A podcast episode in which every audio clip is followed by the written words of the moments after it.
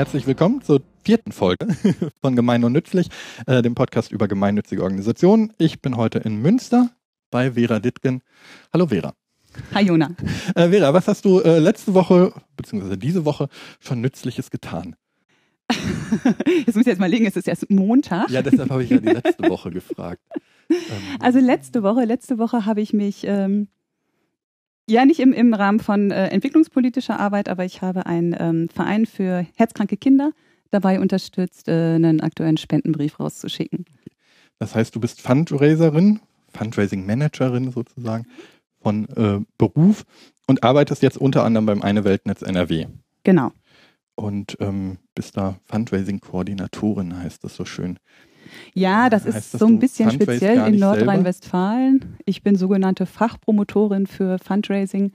Das heißt, äh, dass in Nordrhein-Westfalen gibt es ein spezielles Programm, mhm. das Fachpromotorenprogramm, wo über das Land NRW ähm, einige Stellen, Fachstellen und regionale Stellen für eine Weltarbeit auch vom Land finanziert werden.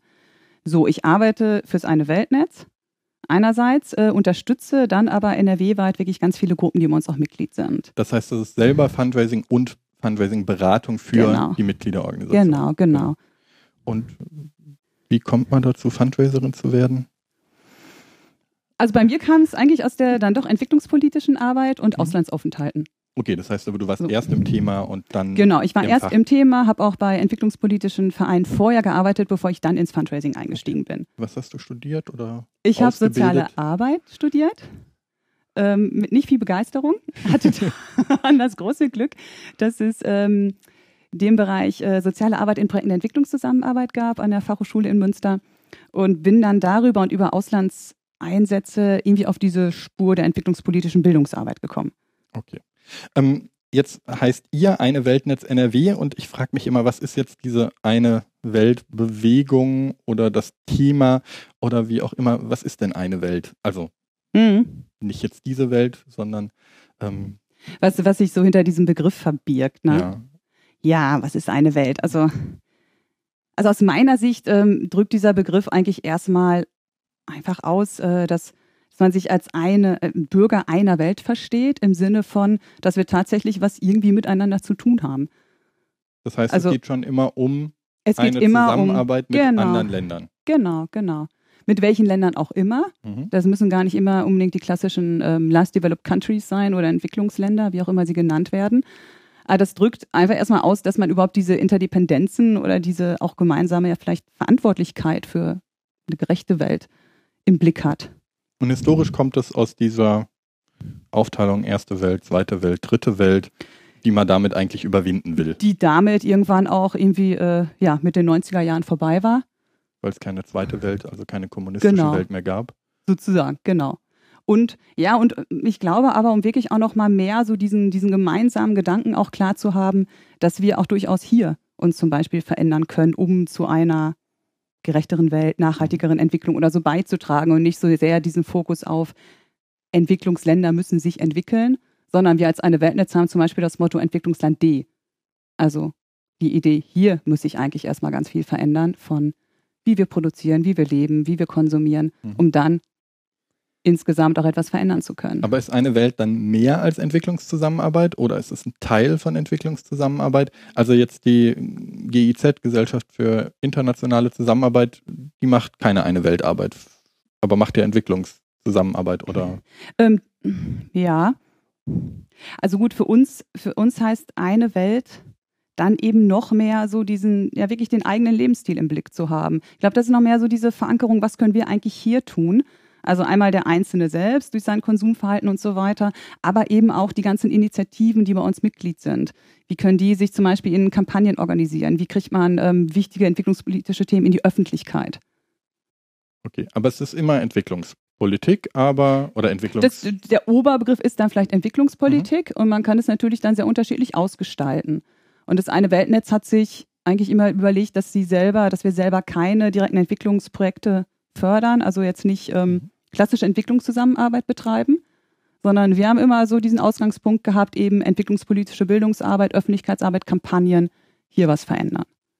Okay, aber dann schon immer in Bezug auf ein anderes Land, das heißt entweder mit Informationskampagnen oder mit äh, Menschen aus anderen Ländern, die auch mal hierher kommen und erklären, genau, wie es da genau. ist. Ja, durchaus auch in der direkten Zusammenarbeit. Also als wir zum Beispiel mal eine Kampagne zu oder sagen wir mal gegen Bayer gemacht haben, zur Situation von äh, Kindern auf Baumwollplantagen, haben wir natürlich auch mit ähm, Partnern in Indien, weil es ging um Indien, Mhm. zusammengearbeitet, haben mit denen gemeinsam Studien finanziert, äh, um erstmal eine Basis dann für diese Kampagne zu haben. Also es ist schon dann eine direkte Zusammenarbeit, es ist eine inhaltliche Zusammenarbeit. Okay, und es ist auch eine, ein bisschen eine inhaltliche Fortentwicklung von dem, was einfach Entwicklungshilfe heißt, was also so ganz klassisch staatlich, wir schicken unsere Leute unser Geld, um Mhm. irgendwas damit zu machen. Also es hat im Optimalfall nicht so eine Einbahnstraßenmentalität, dass wir Ja, die äh, natürlich im besten Fall auch Entwicklungszusammenarbeit nicht hat. So, Mhm. ich würde es vielleicht gar nicht unbedingt als Weiterentwicklung sehen, sondern ich würde es einfach nochmal als einen, einen anderen Standbein in der entwicklungspolitischen Arbeit sehen. Äh, Wo kommt es her? Kommt das so klassisch aus den eine Weltläden, aus den, also sozusagen aus dem christlichen Zusammenhang, ähm, die ja früher auch mal dritte Weltläden heißen. In Mhm, Berlin gibt es mhm. immer noch einen, der noch dritte Weltladen heißt. Ähm, So die Ursprünge des eine Weltnetz. ja. Ja, also oder der, der, also das ist immer noch meine Frage. Ist das wirklich, jetzt ihr seid das eine Weltnetz NRW, es gibt eine Weltnetze in ein paar Bundesländern, Mhm, ich glaube mhm, nicht in allen. Ähm, aber das Mhm. ist ja schon fast eine Bewegung, mhm. oder? Kann man durchaus so sagen. Ich meine, jetzt ist. Nordrhein-Westfalen noch, ähm, finde ich, ein spezielles Bundesland. Erstmal einfach wegen der Anzahl der Menschen, die hier wohnen. Ist ja Mhm. ein großes Bundesland. Und es gibt über 3000 Initiativen und NGOs in Nordrhein-Westfalen. Das heißt, wir haben da wirklich eine große Basis. So, das heißt, das eine Weltnetz ist dadurch auch sehr stark geworden, gemeinsam mit diesen Mitgliedsgruppen diese Themen voranzubringen. Und wenn man es jetzt mal von der politischen Seite betrachtet, es gab natürlich auch sehr lang eine sehr engagierte rot-grüne Regierung, die diesen Bereich gefördert hat. Unter Bärbel Höhn und anderen.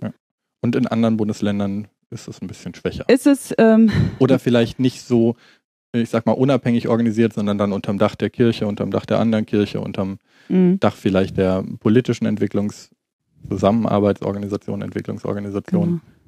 Es ist, ja, es ist tatsächlich unterschiedlich organisiert, ist auch wieder vom Bundesland zu Bundesland sehr verschieden. Aber es gibt äh, in den anderen, also es gibt schon in jedem Bundesland tatsächlich auch ein Landesnetzwerk, Mhm. so, aber ähm, ja, die, die haben einfach auch jetzt lange nicht die Rahmenbedingungen gehabt, um sich so auszustatten, um dann auch ein bisschen mehr Arbeit machen zu können. Ne, das Und das heißt auch, dass das Label eine Welt äh, bei euch dann häufiger auftaucht als in anderen Bundesländern. Ich denke schon. Allein auch wenn man denkt, so ähm, im BMZ zum Beispiel, ähm, inwieweit da auch Nordrhein-Westfalen auf Bundesebene sich einbringen kann bei entwicklungspolitischen Themen. für Zusammenarbeit. Genau. So, dass, äh, da hat NRW eigentlich immer auch so einen Vorreiterstatus gehabt.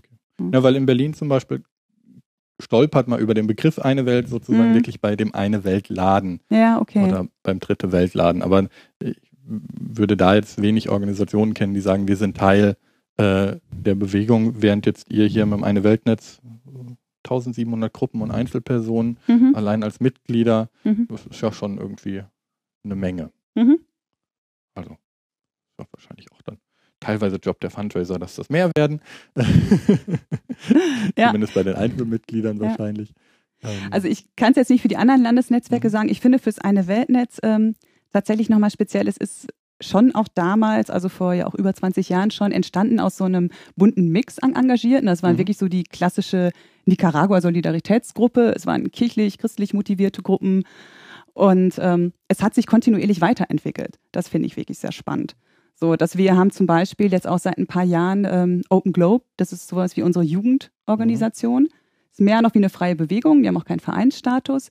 Aber das heißt, ähm, es gab äh, lange Jahre immer so konstante Gruppen, die sich da engagiert haben, eben aus diesen verschiedenen Richtungen. Und jetzt gibt's gerade noch mal so eine ganz neue Welle von jungen Leuten, die sich da auch engagieren, bei uns eben unter diesem äh, Label Open Globe. Und das finde ich total spannend. So, und die wirklich sich zum Thema eine Welt zusammentun.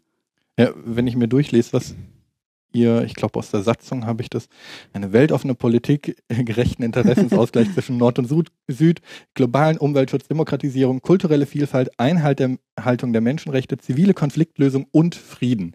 Ähm, das ist ja schon fast äh, der gesamte gemeinnützige Bereich. Also das ist ja ein Dach, unter dem wirklich sehr, sehr viel passt. Also unter dem eben Mhm. ähm, Umweltschutz passt, unter dem Globalisierung passt, unter den ähm, eben klassische äh, Landesarbeit, also sozusagen Unterstützergruppen für einzelne Länder, Zusammenarbeitsgruppen äh, passen, wo weltwärts als ähm, Mhm. äh, Austauschdienst sozusagen mit reinpasst. Also ähm, das ist ja ein sehr großer Schirm sozusagen, den ihr da aufspannt. Ähm, und also allein schon, wenn, wenn ich mir jetzt den um Bereich Umweltschutz anschaue, Ja. da gibt es natürlich dann auch nochmal ganz spezialisierte äh, Organisationen, Ja. angefangen von Greenpeace oder so, die ja dann indirekt alle eine Weltarbeit machen, bloß dass ihr wahrscheinlich nochmal ein bisschen spezieller den, den Blick auf dann Ausgleich habt. Also jetzt im Bereich Umweltschutz ist es dann wahrscheinlich irgendwie Klimaschutz jetzt nicht Mhm. nur im Sinne von, dass wir hier ähm, nicht überflutet werden, sondern Ja, dass ja. wir gucken, was ähm, unser Einfluss auf das weltweite Klima ist und Genau. dass wir jetzt nicht dafür sorgen, dass die Philippinen absaufen. Also da geht es dann wirklich um Klimagerechtigkeit. Deshalb also der, das Augenmerk liegt natürlich schon auf so wirklich ursprünglich entwicklungspolitischen Themen. Aber gut, dass man natürlich äh, vieles aus dem Bereich Umwelt jetzt nicht mehr trennen kann von, von entwicklungspolitischen Themen, sondern dass es wirklich zusammengedacht gehört. Das ähm, ist ja auch schon ein längerer Trend. So hat sich das dann auch bei uns in Projekten und wie wir Arbeit organisiert haben, weiterentwickelt. Ähm, aber wir machen jetzt, ich sag mal, keine Umweltarbeit, die sich jetzt mit, ähm, ich sag mal, wieder NABU oder so, ne? Mhm. Also wirklich jetzt mit Umweltthemen hier in Deutschland befasst. Das nicht, sondern da ist wirklich dann schon immer der Blick, wie sieht es eigentlich in anderen Ländern aus. So, das heißt, dass wir auch bei unseren ähm, Klimaschutzkampagnen oder jetzt vor allem der letzten Kampagne heiße Zeiten uns immer sehr dann drum kümmern, wie geht es eigentlich den Menschen, die zum Beispiel aktuell in Ländern wie Bangladesch schon unter Klimafolgen leiden. Ne, dann also bei solchen Themen, wo es auch um Umwelt geht, immer wirklich dann auch so diese globale Perspektive reinzubringen. Okay. Ähm, in der praktischen Arbeit heißt es, ähm, dass die jetzt nicht ihr als eine Weltnetz, aber die, die Mitgliedsorganisationen sozusagen ähm, den Schwerpunkt auf Hilfe zur Selbsthilfe haben, also sozusagen andere dabei unterstützen ähm, können. Das ist wahrscheinlich so nach wie vor der größte Bereich in der Entwicklungszusammenarbeit jetzt wirklich im Ausland Mhm. der Organisationen. Ja, denke ich schon, auf jeden Fall. Ja. Also es sind, es sind auch da wieder sehr, sehr unterschiedliche Organisationen. Also wir haben Mitgliedsinitiativen, das ist dann der kleine ehrenamtliche Verein, der wirklich aus einem Vorstand und zwei anderen Engagierten besteht. Und ähm, dann gibt's mittelgroße Organisationen, die wirklich dann auch schon staatlich geförderte Projekte irgendwo in Ländern des Südens umsetzen. Sehr unterschiedlich. So. Also kann ich wirklich dann auch Mhm. über die einzelnen Organisationen nicht so beurteilen, ähm, wie stark tatsächlich dann diese Hilfe, zu, Mhm. mein Gott, Hilfe zur Selbsthilfe auch umgesetzt wird oder wo dann ähm, auch nochmal so die klassischen, ähm, ja, wie früher Entwicklungszusammenarbeit Mhm. gemacht wurde, dann auch rein karitativ und auch einfach mal Gelder rübergeschickt werden. Aber von so. der Das äh, gibt es schon auch noch. Genau, ne? aber von der Ideologie sozusagen, äh, also vom oder vom Ja. Grundgedanken äh, des eine Weltnetzes oder der, der ganzen eine Weltidee wäre es eher sozusagen äh, unterstützend da reinzugehen, als jetzt wirklich klassische Hungerhilfe oder Natürlich, klassische Krisenhilfe natürlich, klar. zu haben. Ja. Ähm, der ganze Fairtrade-Bereich, wie hängt der damit zusammen? Ist das sozusagen ein, ein Unterbereich äh, des Ganzen oder nochmal eine ganz eigene Bewegung? Weil da geht ja auch sehr viel darum, sozusagen zu schauen, dass, dass vor Ort ähm, die, die Situation in Ordnung ist und dass man eben hier Produkte kauft, hier Produkte konsumiert, ähm, die politisch korrekt sozusagen ähm, in den ähm, Herstellerländern Mhm, ähm, mhm. produziert werden. Und ähm, zumindest das war ja auch eine der Grundideen von diesen eine Weltläden ähm, oder damals noch dritte Weltläden, Mhm. ähm, etwas Gutes einzukaufen und damit sozusagen mit dem Konsum dieser Produkte vor Ort eine schöne nachhaltige Wirtschaft zu gründen. Sind absolut Teil der, der Basis bei uns und habe ich auch eben bei so den Ursprungsgruppen ein bisschen Mhm. vergessen zu erwähnen. Das waren natürlich tatsächlich auch die ganzen Eine Weltläden, auch die GEPA, die Mhm. damals das Eine Weltnetz ähm, ja mit haben erstarken lassen und diese Bewegung.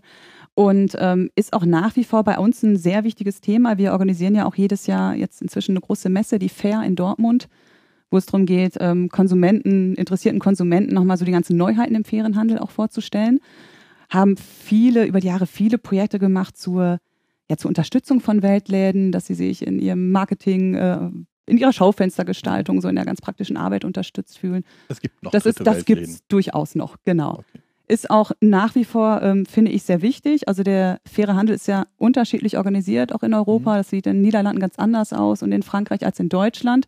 So diese kleinen Basisläden, so das ist sehr deutsch, dass es so organisiert ist.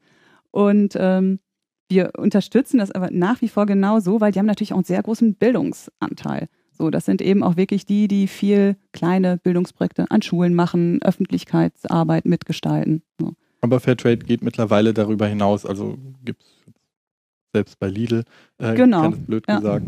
Ähm, das ist ja auch gut so. Mhm. So, das eine kann ja neben dem anderen auch Bestand haben. Natürlich gibt es dann immer mal wieder auch heiße Diskussionen in der Szene. Wenn dann, äh, das war natürlich bei Lidl so, als sie eingestiegen sind, ähm, das ist auch bei anderen Supermarktketten so, weil klar äh, gilt es dann schon zu hinterfragen, passt das dann so in den Fairtrade-Gedanken, wenn dann Mitarbeiter vor Ort ähm, auch sehr schlecht bezahlt werden. Und äh, es geht ja eigentlich um Arbeitsstandards, vor allem auch im fairen Handel. Mhm. So, das ist dann auch spannend, wie die Szene sich dazu positioniert. Hm, insgesamt denke ich, ist es sicherlich erstmal eine positive Entwicklung, dass ja, ähm, ja der Absatzmarkt da auch steigt. Und der steigt also, nach wie vor? Der oder? steigt durchaus, ja. Okay. ja. Also sogar erheblich in den letzten Jahren. Ja, weil es ja damit jetzt, äh, jetzt im, im, zumindest im Lebensmittelkonsum so ein bisschen gerade, dann gibt es einmal das Bio-Siegel, dann gibt es einmal Fairtrade äh, und dann gibt es die Bio-Fairtrade und die Nicht-Bio-Fairtrade-Geschichten. Also wo sich da auch sozusagen das, äh, das Konsumentenherz dann immer aufteilt, kaufe ich jetzt das eine Gute oder das andere Gute, äh, beziehungsweise für was gebe ich äh, jetzt hier die Cent ja, ja. mehr aus. Ähm, die große Siegelverwirrung ist auch wirklich für Verbraucher total schwer. Ist auch schwierig, das zu kommunizieren, mhm. weil es gibt eben diese diversen Siegel. Es gibt immer noch die GEPA, dann gibt es das Transfersiegel, dann, wie du genau sagst, es gibt diese ganzen Bio-Siegel. Dann gibt es ja auch noch mal ähm, eigene Siegel, die sich bestimmte Firmen geben. So wie, wie Rapunzel zum Beispiel. Ja. Ist ja eine Naturkostfirma, wo man dann auch nochmal schauen muss, was sind das für Standards. Unter Umständen sind das aber auch ähm, Standards, die eigentlich dem fairen Handel entsprechen. Also sehr, sehr heterogene Landschaft mhm. und schwer zu durchschauen. Wir versuchen immer wieder auch durch ähm, Veranstaltungen, durch Podiumsdiskussionen da ein bisschen Licht reinzubringen und die Verbraucher gut zu informieren. Das ist dann auch die eine der Hauptaufgaben bei euch im, im Netzwerk sozusagen, also im eine Weltnetz, ähm, NRW dann wirklich so Bildungsarbeit zu machen. Also wahrscheinlich auf der einen Seite die Mitglieder zu unterstützen bei mhm. dem, was sie tun, mhm. und dann aber auch rauszugehen und die Botschaft zu verbreiten. Klar, Öffentlichkeitsarbeit ist immer enorm wichtig dabei, bei der Messe natürlich begleitend auch, klar. Wir haben noch einen anderen Bereich im fairen Handel, der ähm, oft noch gar nicht so öffentlich wahrgenommen wird. Das ist dieser Bereich faires Beschaffungswesen, mhm. wo es darum geht, wie Kommunen zum Beispiel einkaufen, so für ihre städtischen Belange. Und das äh, ist was, wo jetzt auch unsere Kollegen im Düsseldorfer Büro nochmal dran sind. Sehr spannendes neues auch Thema gleich auch. ein bisschen größer ist. Genau, ja. Und ihr macht Allgemeinbildungsarbeit, mhm. dann auch wirklich komplett durch die Bank wieder über alle Themen. Also das ist, ja, das ist immer ähm, auch ein bisschen kampagnenabhängig. Wir hatten jetzt eine Phase ähm, einer sehr großen ähm, Klimaschutzkampagne. Mhm. Dann haben wir auch unsere Module der Bildungsarbeit stark zu Klimaschutzthemen ausgerichtet. Ähm, fairer Handel wird immer mal wieder nachgefragt, klar, an Schulen vor allem. So, da haben wir auch dann Referenten zu, die an Schulen gehen. Und da ist es, ja, wir versuchen natürlich schon immer so im bestimmten Zeitraum auch wieder ein Thema mal richtig nach vorn zu bringen. Ne? Das heißt, in der Öffentlichkeitsarbeit, in der Bildungsarbeit, das kampagnenmäßig zu gestalten. Von der Bildungsarbeit, ähm, vielleicht um das auch so nochmal so ein bisschen aufzugliedern, wie wir arbeiten. Wir machen einmal schulische Bildungsarbeit. Das heißt, wir gehen wirklich mit Referenten in die Schulen, gestalten dort Unterricht oder mhm. Projekttage. Und ähm, auf der anderen Seite machen wir eben auch viel außerschulische Bildungsarbeit. So, das heißt, dass wir mit ähm, Jugendgruppen arbeiten, das heißt, dass wir dieses neue Jugendnetzwerk Open Globe unterstützen mit eigenen Bildungsaktivitäten. Okay. Zum Beispiel. Also nicht nur für die Mitglieder intern Fortbildung, sondern wirklich auch rausgehend. Ja, ja. Dass da genau. was mitbekommen. Genau, ja. Ähm, ich habe mir hier noch ein Thema so ein bisschen äh, habe ich äh, bin ich drüber gestolpert. Ähm, Flüchtlings- und Migrationshilfe. Also dann wieder zu schauen was macht man sozusagen mit den Folgen ähm, von Ungleichheit etwa von weltweiter Ungleichheit. Mhm. ähm, ist das ein Thema bei euch oder ist das ein Thema was dann eher wirklich in den äh, jeweiligen Kirchengemeinden landet äh, oder in den politischen äh, Gruppen Mhm. Also im, im Rahmen von, ähm, von der Klimaschutzkampagne war natürlich so dieses Thema Klimaflüchtlinge mhm. innerhalb der Länder, ähm, zum Beispiel in Ländern Afrikas, haben wir das bearbeitet. Ähm, ansonsten sehe ich es gerade bei uns nicht so sehr in Projekten ja. verankert. Wir haben in diesem, wovon ich vorher sprach, in diesem NRW-weiten Verbund des Promotorinsprogramms haben wir einen, ähm, sag mal, Experten für das Thema ähm, Migration und Entwicklung Und der arbeitet mit der afrikanischen Community in NRW sehr stark zusammen und macht da so ähm, einzelne Empowerment Days, wo wirklich auch ähm, afrikanische Akteure, selbst ähm, Migrantenorganisationen mit dann auch hier ansässigen NGOs zusammenkommen.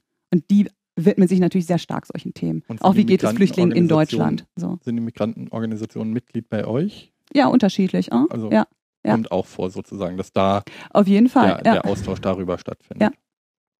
Okay. Ähm, wenn ich mir den eine Weltgedanken vorstelle, dann heißt das ja eigentlich, dass ähm, mal als eine Weltaktiver ist ja eher eine, äh, eine Pro-Globalisierungshaltung, äh, beziehungsweise eine ähm, Anti-Grenzhaltung, also eine, der, der, Versuch sozusagen Grenzen abzubauen und, und Hürden abzubauen, ähm, ist ja dann sozusagen eine sehr globalisierungsfreudige Bewegung. Ähm, stimmt das?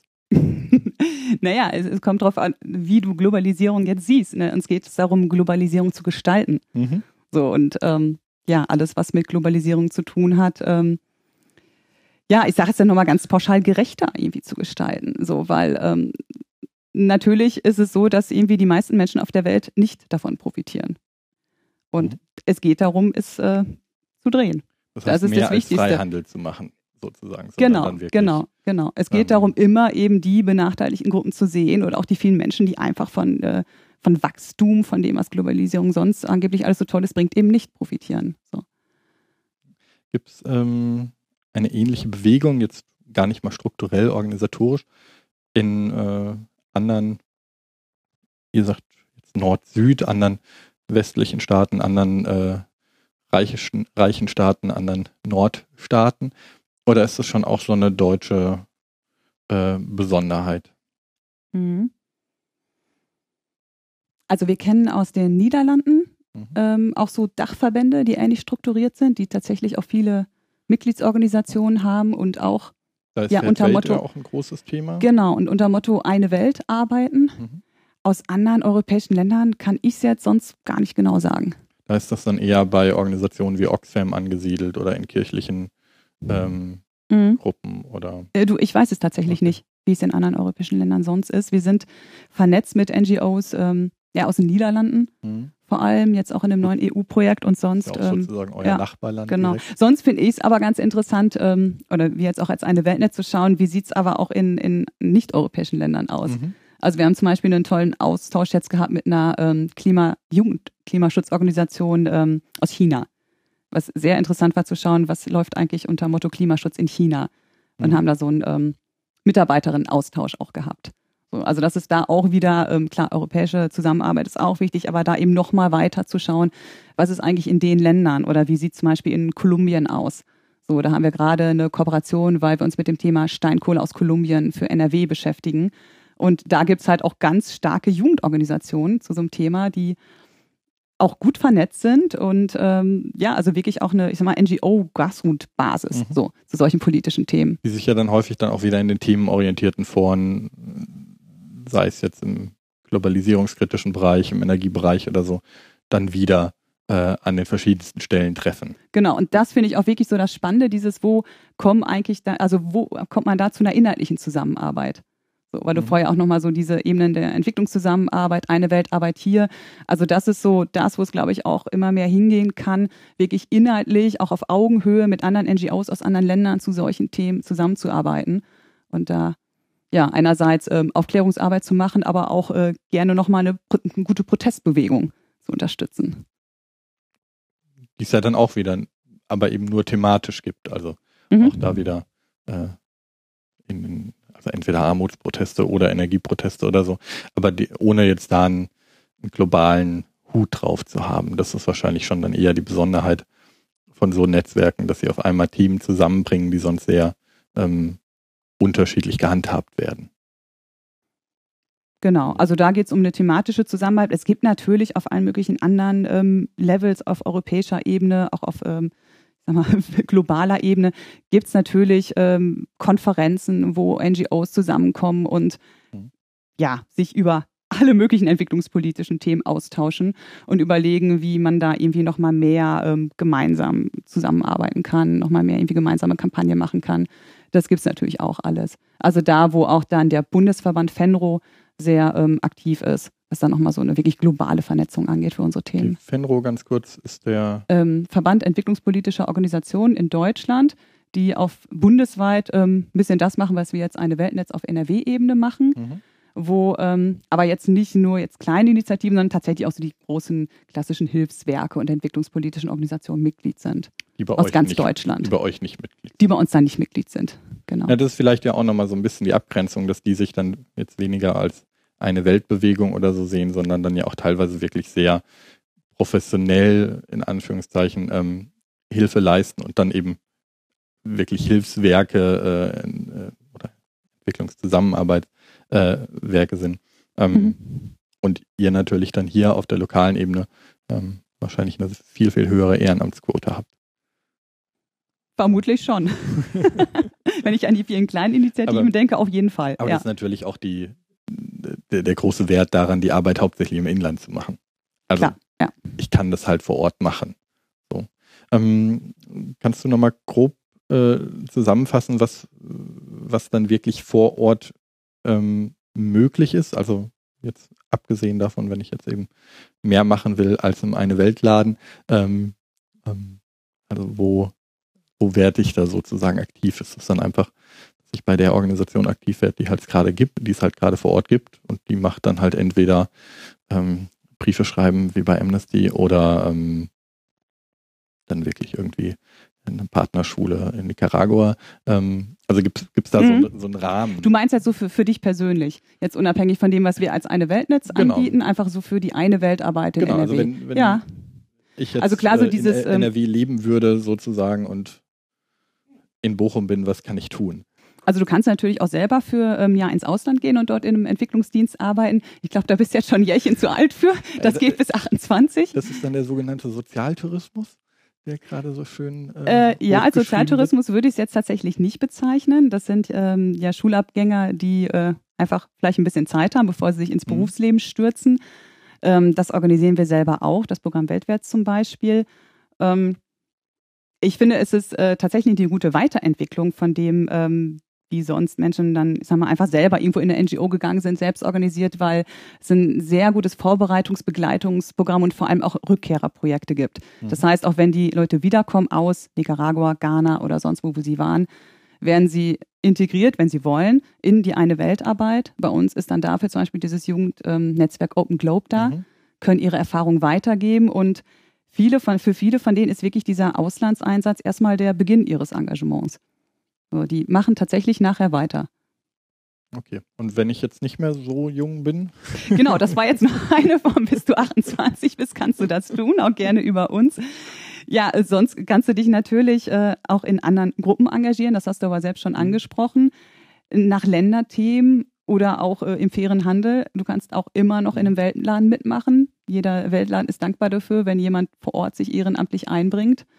Dann ähm, kannst du klar, dieser ganze Bereich natürlich jetzt unabhängig von Organisationen oder Initiativen ähm, dein Konsumverhalten überdenken. Was kannst du machen? Du kannst nicht nur fairen Kaffee kaufen, du kannst durchaus auch schauen, was es im Bereich Textil, Textilien mhm. gibt. Das hat sich ja sehr stark entwickelt in den letzten Jahren, dass du ähm, nicht nur biologische Baumwolle, sondern auch fair gehandelte Baumwolle kaufen kannst, also eben die Kleider, die daraus hergestellt sind. Finde ich, ist nochmal ein ganz großer Bereich.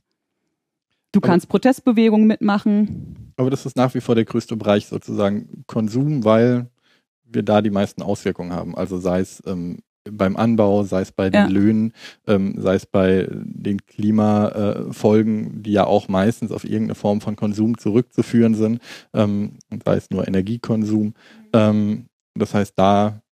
Äh, das ist halt so dieses Unmittelbare, wo man selbst relativ schnell auch was verändern kann. Mhm. Das ersetzt natürlich überhaupt nicht einen politischen Protest oder ein Einfordern davon, dass natürlich auch äh, ja, Wirtschaftsunternehmen da andere Rahmenbedingungen, andere Vorschriften bräuchten in ihrer Produktionsweise und in ihrer Zusammenarbeit mit Zulieferern und so weiter und so weiter. Also das finde ich, das sollte man schon auch gleichrangig sehen, weil um wirklich etwas zu verändern, also der, der einzelne Verbraucher ist mit dem ähm, sagen wir, bewussten Konsumverhalten auch manchmal ein bisschen überfordert, denke ich. So, also das ist wirklich die, nur die eine Schiene. Das andere, finde ich, ist wirklich äh, auch weiterhin politischer Protest, polit Druck machen, sei es auf die eigene Landesregierung, äh, sei es auf den Lokalpolitiker vor Ort, sich mit den Themen zu befassen. Okay. Gehören da auch die, ich sag mal, weniger politischen Austausche hinzu, wie äh, Partnerstädte, Partnernetzwerke? Also ähm, mhm. es hat ja nach wie vor fast jede Stadt ähm, Partnerstädte, die jetzt vielleicht nicht nur äh, innerdeutsche Partnerstädte oder vielleicht noch der Klassiker mit Frankreich ist, ähm, sondern es gibt ja zumindest in den größeren Gemeinden mittlerweile sehr oft dann Partnerstädte, die dann auch äh, wirklich in anderen Regionen der Erde liegen. Ähm. Also wir haben ähm, solche Organisationen ähm, bei uns auch als Mitglieder mhm. und die sind von sich aus oft auch schon sehr ähm, politisch, weil klar, sie haben natürlich äh, hautnah mit den Lebensbedingungen der Menschen zu tun in ihrer Partnerstadt. Von daher ergibt sich das eigentlich von selbst, dass sie auch auf diese Themen kommen. Ist das ein gutes Mittel? Also ich frage mich immer, diese ganzen mhm. Partnerstädte, das ist so, das ist halt ein schönes Schild am Ortseingang. Ähm. Das kommt immer darauf an, wie lebendig so eine ähm, Freundschaft zwischen den Städten, zwischen den Menschen und so eine Partnerschaft auch gelebt wird. Mhm. So würde ich, könnte ich jetzt pauschal nicht zu sagen. Es gibt da, glaube ich, ganz gute Beispiele für. Auch dafür, wie dann wiederum junge Leute so an, an diese Themen herangeführt werden. Aber es ist wahrscheinlich Und, ein schöner Anlass, irgendwo anzufangen, weil es da dann eben eine Stadt gibt und sonst ist halt die Welt doch ganz schön genau. groß. Ja, und auch dieses ähm, Mensch, sich menschlich begegnen. Ich glaube, das mhm. sollte man auch nicht unterschätzen. Das ist auch für, für viele immer noch ein Hauptgrund, sich zu, äh, zu, zu engagieren, weil sie halt irgendwann mal einen persönlichen Kontakt zu Menschen irgendwie in den Ländern hatten. Das ist, äh, oder so genauso wie es bei mir ursprünglich mal ein Auslandsaufenthalt war, der mich dann in diese, in, in diese entwicklungspolitische Arbeit gebracht hat. Ja. Macht ihr auch richtig Austausch? Also so ganz klassisch zehn Leute von da und zehn Leute von da treffen sich an einem der beiden Orte äh, oder an einem dritten Ort, lernen sich kennen, machen eine Zeitung zusammen, machen irgendwas. Also im richtigen Programm leider noch nicht, mhm. weil die Programme ähm, das bislang auch so noch nicht vorsehen. Vom, vom BMZ zum Beispiel dieses Programm. Weltwärts. Mhm. Ähm, wir haben das jetzt einmal mit Engagement Global zusammen gemacht, dass es auch ein Reverse-Programm sozusagen gab. Eben auch dann junge Leute aus ähm, verschiedenen Ländern zu uns kam. Das ist eine ähm, der großen Forderungen von uns, dass das viel mehr zu wirklichen Begegnungen und zu einem Austausch kommt und nicht nur dieses äh, junge Leute aus Deutschland fahren irgendwie in Länder des Südens und arbeiten dort. Ja, so dass man eigentlich ja. für jeden Weltwetter. Genau, das wäre ganz klar auch ein Wunsch hätte, und eine Forderung, genau. Hierher kommt. So auf europäischer ja. Ebene gibt es das ja ein bisschen mhm. mit dem europäischen Freiwilligendienst, aber das ist halt dann doch immer wieder ein sehr äh, homogener Raum. Also ich bin immer wieder überrascht, wie unhomogen er ist, aber ähm, im Verhältnis jetzt wirklich ähm, zu dann wirklich äh, Menschen aus Südamerika, Menschen aus ähm, im asiatischen Raum oder so, die dann hier sozusagen ähm, sich ja auch engagieren könnten und dann wieder ähm, was mit zurücknehmen, aber eben auch was hier lassen mhm. an ihren Erfahrungen und anderen Weltsichten. Gibt es da Hoffnung? Wahrscheinlich nicht. Ich glaube so schnell nicht. Ja. Aber ähm, ja, auf langfristige Sicht schon. Na, ich finde das immer spannend zu schauen, wie viel kann man aus anderen äh, Regionen holen. Ähm, ich weiß, dass die, ja, wie heißt die große Hamburger Stiftung, die jetzt ähm, dann, dann, im Policy-Bereich, also im, im, Gesetzgebungsbereich irgendwie schaut, was gibt es für schöne Regelungen in welchen Ländern. Ich glaube, das momentan populärste ähm, ist das Plastiktütenverbot. Ähm, wo man dann schon Erfahrungen in, ich weiß gar nicht mehr, ich glaube irgendein ostafrikanisches Land, was schon ähm, seit zehn Jahren Plastiktütenverbot hat und was davon die Folgen waren. Ähm, oder Waldgesetze in den einen Ländern und wie man das ähm, auf andere Länder und eben auch auf das eigene Land hier äh, transferieren kann. Und das Ganze gäbe es ja in den verschiedensten Bereichen. Ähm, und wir haben ja sonst in der in unserer Perspektive eben oft, oft so eine Export ähm, Perspektive. Mhm. Also einmal natürlich die staatliche äh, Entwicklungszusammenarbeit, die eh häufig ein bisschen exportorientiert mhm. ist, aber auch das, was NGOs tun, ähm, ist halt häufig ähm, ja unser System, unsere Organisation, unsere äh, Werte irgendwohin ähm, zu bringen und dann vor Ort vielleicht mhm. anzupassen. Ähm, was aber, ähm, finde ich, durch diese, wie ich das eben auch sagte, mit Kolumbien oder mhm. China, durch diese inhaltliche Zusammenarbeit kommt natürlich sofort auch die, ja, ich sag mal, frühere Südperspektive, fließt natürlich in die Arbeit ein. So, das ist klar. Das ist, weil ähm, eigentlich sind wir ja letztlich der Mittler für die Menschen, äh, um hier ein Sprachrohr für sie zu schaffen.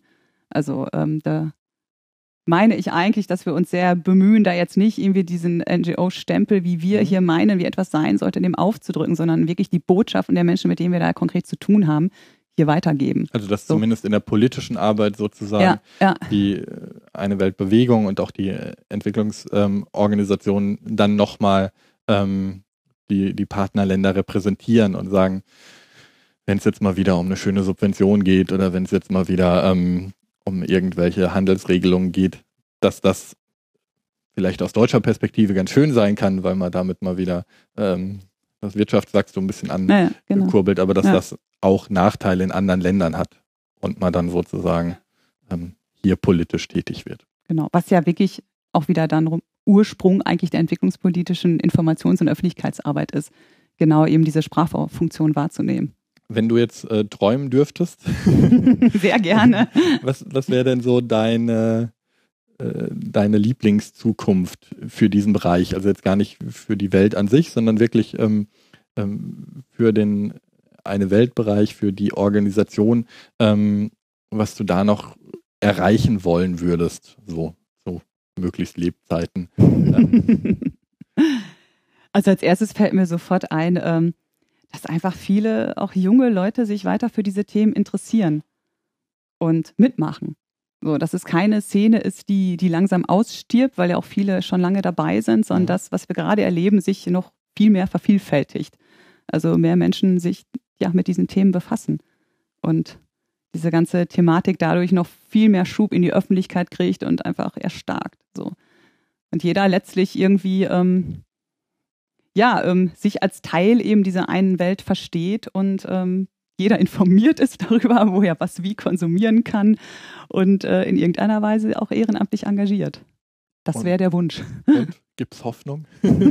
ja, also, also, ich finde durchaus. Ich meine, klar, wir sind jetzt mit unserem Sitz in Münster äh, Uni-Stadt verwöhnt. Das mhm. heißt, wir haben super viel ähm, Studenten, die bei uns mitmachen als Praktikanten und sonst wie ehrenamtlich bei Open Globe. Und wir sehen aber schon über die letzten Jahre so einen Trend, ähm, ja, da, das ist immer noch mehr wird. Also es sind junge Leute aus allen Fachrichtungen, die sich interessieren, die was mitmachen wollen. Es sind nicht mehr immer nur die klassischen Entwicklungssoziologen, Politologen, Soziologen, so, sondern ähm, aus allen Fachrichtungen und sich dann zu solchen Themen oder bestimmten Ländern zusammentun. Und das ist ein schöner Trend.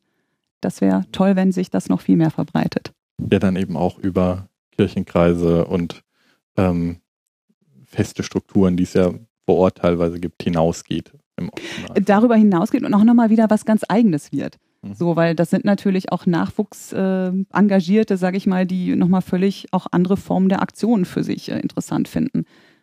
So, die vielleicht nicht unbedingt dann im, im, im Weltladen an der Kasse stehen wollen, auch, aber nicht unbedingt, sondern die auch nochmal ganz spannende andere Aktionsformen ähm, für sich finden, um an die Öffentlichkeit zu gehen. Und wenn vieles übers Internet läuft. So.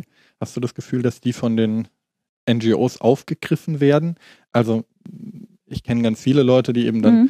ähm, ihr Freiwilligenjahr oder auch nur ihre Weltreise oder so gemacht haben und danach das Gefühl haben, jetzt müssen sie was machen, jetzt müssen sie was tun und dann vielleicht aber häufig dann doch das Rad nochmal neu erfinden, mhm. ähm, weil sie sich bei den Organisationen, die da vielleicht passend wären, äh, nicht direkt aufgehoben fühlen.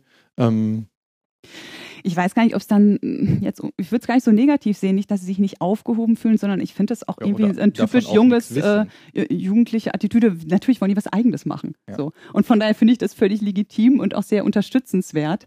Und deshalb sagen wir auch als eine Weltnetz, ähm, macht euer eigenes Open Globe. Wir unterstützen euch, äh, indem wir euch äh, versuchen, Finanzmittel bereitzustellen oder euch irgendwie einen Rahmen geben oder wenn ihr Referenten braucht. Aber macht euer Ding und seid frei dabei weil das schafft erstmal so eine Eigendynamik und dann gewinnen die auch wirklich erst Spaß daran. So dieses ähm, Denken, dass NGOs, ähm, die lange auch, auch spannende, wichtige Themen vertreten haben, jetzt Zuwachs bekommen von jungen Leuten, die dann genau in diesen Aktionsformen und Feldern mitmischen, ist, glaube ich, ein Wunschdenken. Das mag an manchen Stellen gelingen, aber ich glaube, es ist nicht das Zukunftsmodell. Man muss sie auch einfach machen lassen. Und sich freuen, dass diese Themen dadurch weiter bearbeitet werden. Gut, und wenn man es wirklich auch beidseitig sieht, also Arbeit im Land und Arbeit äh, in, in äh, ärmeren Ländern, dann ähm, gewinnt es natürlich auch nochmal ein bisschen mehr an Perspektive, als wenn man das Ganze jetzt nur aus einer reinen äh, Hilfssicht sieht, ähm, wo es dann ja dann häufig dann doch um Produktivität geht oder zumindest um ähm, Effektivität und Effizienz äh, der Ressourcen vor Ort. Weil wir dann, wenn wir Leute zurückbekommen, eben hier auch. Ähm, also ich habe es jetzt gerade wieder ja. nochmal rein für die Inlandsarbeit gesehen, ja. ne? Ja, aber das ist ja der Wert, ähm, den man dann auch hat, ähm, der dann eben hier mehr ist als nur Spenden sammeln, ähm, genau. um im Ausland das Geld einzusetzen, sondern damit ja auch ein Bewusstsein zu schaffen.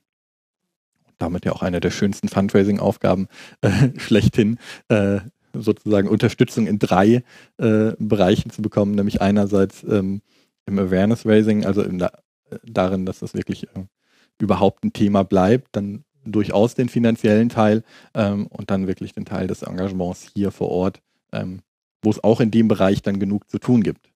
Weil häufig hat man ja das Gefühl bei Entwicklungshilfeorganisationen, dass es da jetzt gar nicht so viel Engagementmöglichkeiten gibt, weil ich eben nicht ähm, mal schnell nur für ein Wochenende ähm, äh, nach Ruanda fliegen kann oder so. Also dieses schöne, äh, neue, aufgeteilte ehrenamtliche Arbeiten funktioniert halt nicht, wenn ich äh, ins Ausland muss. Da kann ich nicht einfach mal nur eine Stunde die Woche was mitmachen. Nee, das wäre auch begrenzt sinnvoll, genau. Aber das ist dann mit der inhaltlichen Arbeit hier vor Ort durchaus möglich. Genau. Und ergänzt sich dann im Optimalfall genau. ganz gut.